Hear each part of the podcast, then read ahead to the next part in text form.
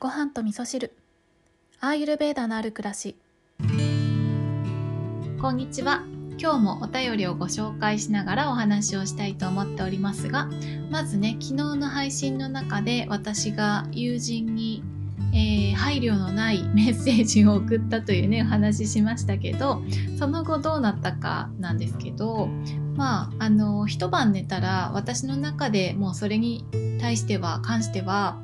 あのもう消化完了ということで、えー、次の日ね今日起きたらまあいっかっていう感じだったのでもうねそんなもんなんですね私のモヤモヤっていうのはね。だからあの消化力があの整ってる状態っていうのはこんな感じでね感情の消化っていうのは寝たらすっきりするっていうのがまあ正常な状態なんですよね。なので寝てもモヤモヤが晴れないなとかっていう場合にはちょっとね疲れが溜まってたりとかお休みした方がいいんじゃないかなっていうそんなサインというふうにも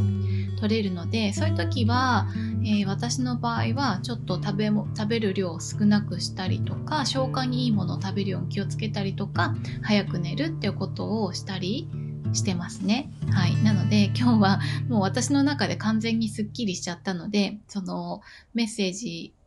を送って、あの、既読のまんまで終わっちゃった友達とかにも、あの、自分が面白いと思った動画とかを送りつけたりとかして、あの、いつも通りの関係を保っております。本当勝手だなと思うんですけど、まあまあ、でもそうやって、あの、楽しいことで埋め合わせをしていきたいななんて思っております。はい。ではですね、今日のお便りをご紹介したいと思います。ごはみそネーム、ゴロリンさんからお便りいただきました。ゴロリンさん、はじめまして。京子さん、こんにちは。えー、ごはみそ聞いてます。最初から最後までもう何度も聞いてます。いつも楽しい放送を本当にありがとうございます。皆さんのお便りでたくさん学びを得て日々の生活に活かさせていただいております。きょんさんがきっかけでアイルベーダに興味を持ち、日々の生活が楽しくなりました。ありがとうございます。嬉しいですね。こういうメッセージはね。はい、えー、相談なのですが、私は小さい時からドカ食いが大好きです。小さい時の記憶として5歳くらいから胃を痛めたり食べ過ぎては吐いたりという生活をしていました。大人になっても食欲だけは薄れることなくストレス解消を食にしておりました。何十年もの間この生活を繰り返してきて胃が悲鳴を上げたのか6年前から不動性めまいが出るようになり体にいろんな症状が出始めました。そして何事にも緊張しやすい体質です。緊張すると体が硬くなり、えー、そしてふらつきが出ます。ずっと立って料理をしていると自分の動きをめまいと勘違いして不調になることも多々あります。民間療法の治療院に数年前から通うことになり、以前よりめまいの症状は改善されていますが、まだあります。民間療法の先生にも腹8分目にした方がいいと言われ、そしてごはみそに出会い、ゲップが出たら食べることをやめたりしていますが、どうしても欲に負けてしまいます。えー、情けない質問で申し訳ないのですが、欲に勝つためにはどういう心持ちでいたらいいのかと日々悩んでおります。うんえー、どうしても食べるのが大好きでここだけはやめられなく1日の食事の回数を3回ではなく4回から5回にすることによって量を減らすとか、うんえー、欲が減らせないなら先に食べたいものから食べてその後、えー、主食を食べるようにするとか食べ物以外の心が、え心を満たせるものも探しましたが食べる以上に勝るものがありませんでした。胃の調子を整えれば今起きている症状やめまいともさよならできると思うのでどうにか脱出したいと思っています。今年の自分の目標としては車を運転したいと思っております。不動性めまいがあるとえー、どうしても車の運転ができないので、まあそうですよね、危ないですよね。うんえー、家族、友人みんなに負担をかけていて仕事もできない状態です。ただ私は田舎に住んでいるため車が運転できないと子供の送迎や買い物に行くなど自由が利かない環境です。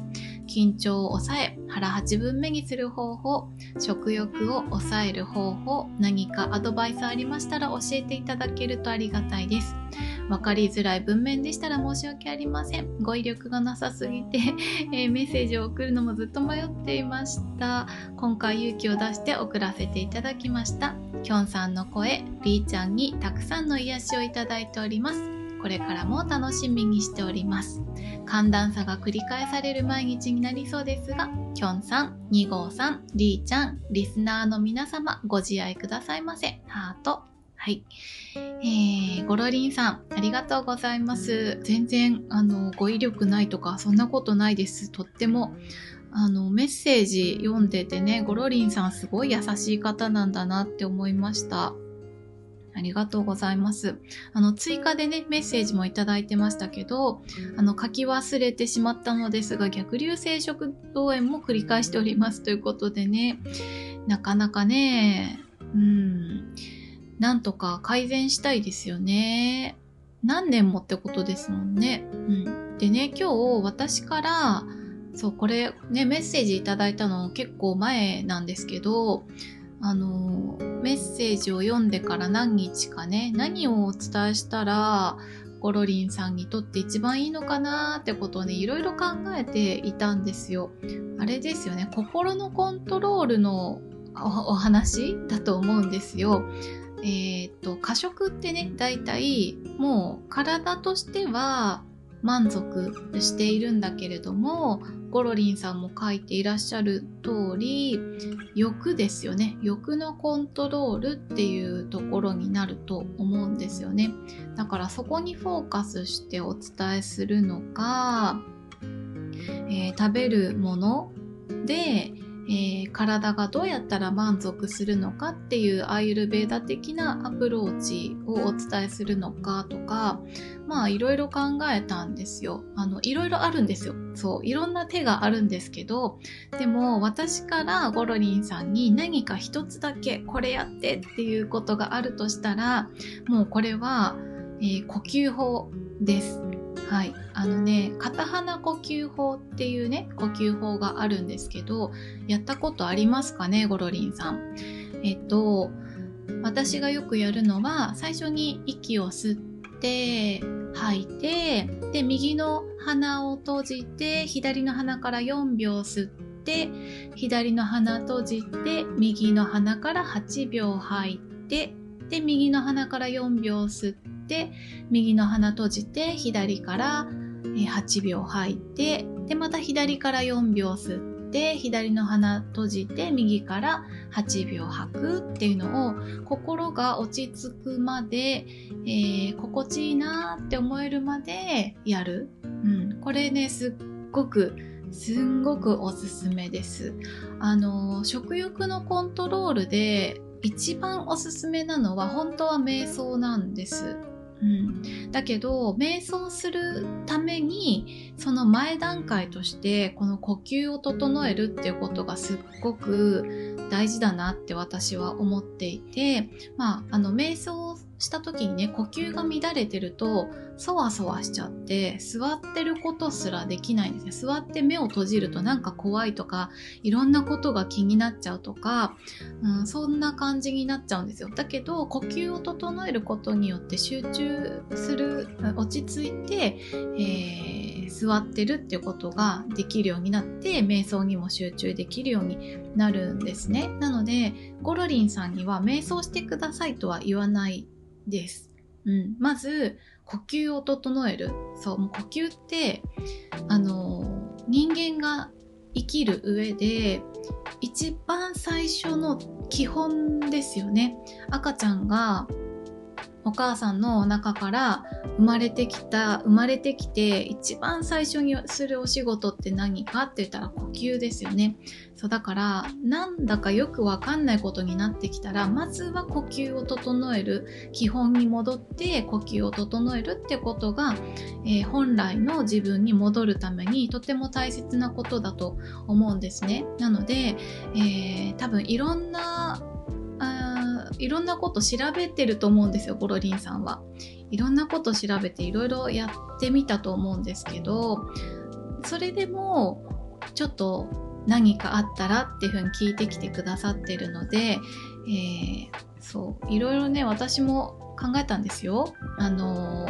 アイルベーダでね、えー、満足するための食事っていうのは6味、えー、甘み辛み酸味塩味渋み苦みこの6味をバランスよく1食で食べると満足できますよっていうふうに言われてるので、まあ、特にこれは調味料とかじゃなくって、えー、自然な食材の味でこの6味をバランスよく取り入れる。例えば酸味とかだったらお酢とかじゃなくてレモンとかライムとかそういう酸味、えー、お味噌の酸味とか、えー、そういうねあの自然な食材が持っている、えーと、味を、うん、6味をバランスよくとると、えー、たくさん食べなくても満足するよっていうふうに言われているっていうことがあったりとかこれは多分ね検索したら出てくる情報だと思うのできっとゴロリンさんはもう知ってるんじゃないかなって思うんですけどあとはあのー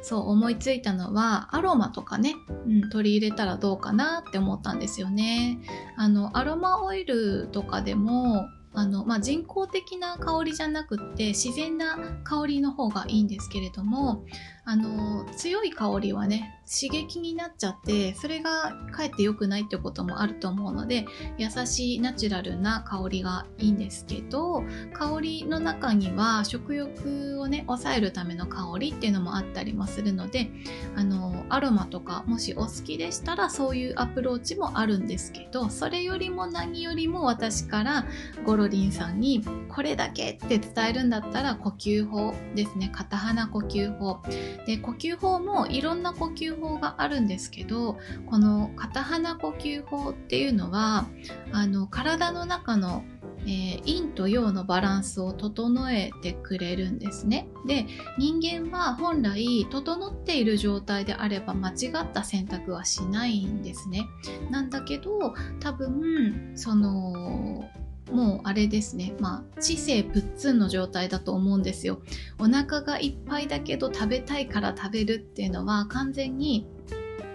あの体的にはもういっぱいなんだけど心が食べる食べるってわがまま言ってる状態だと思うので、えー心とね体がバラバラな動きをしてしまっているっていう状態だと思うんですね。なのでこの呼吸法をすることによって、えー、体と心の、えー、足並みを揃えていくっていうことができるのでまずねちょっとこれこれだけはやってみてもらいたいなってすごくね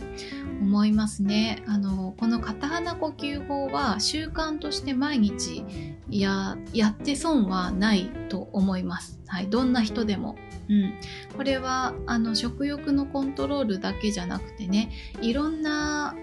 えーことに対しての、まあ、集中力そうだしこの呼吸法っていうのは自律神経整えるよっていうふうにも言われてるので免疫力が上がったりとか消化力が上がったりとか本当に悪いこと何にもない副作用がなくてとてもいいことばっかりなのでぜひね、ゴロリンさん、呼吸法試してみていただけたらなって思いますね。もしかしたらね、こう、あ、そういう、そういうアドバイスかって思われたかもしれないんですけど、でもね、本当に呼吸って大事。すっごく大事です。もう基本です、これは。はい。なので、えー、ね、このドカ食いとか、えー、過食ってすっごい辛いんですよね。あの食べてる時はなんか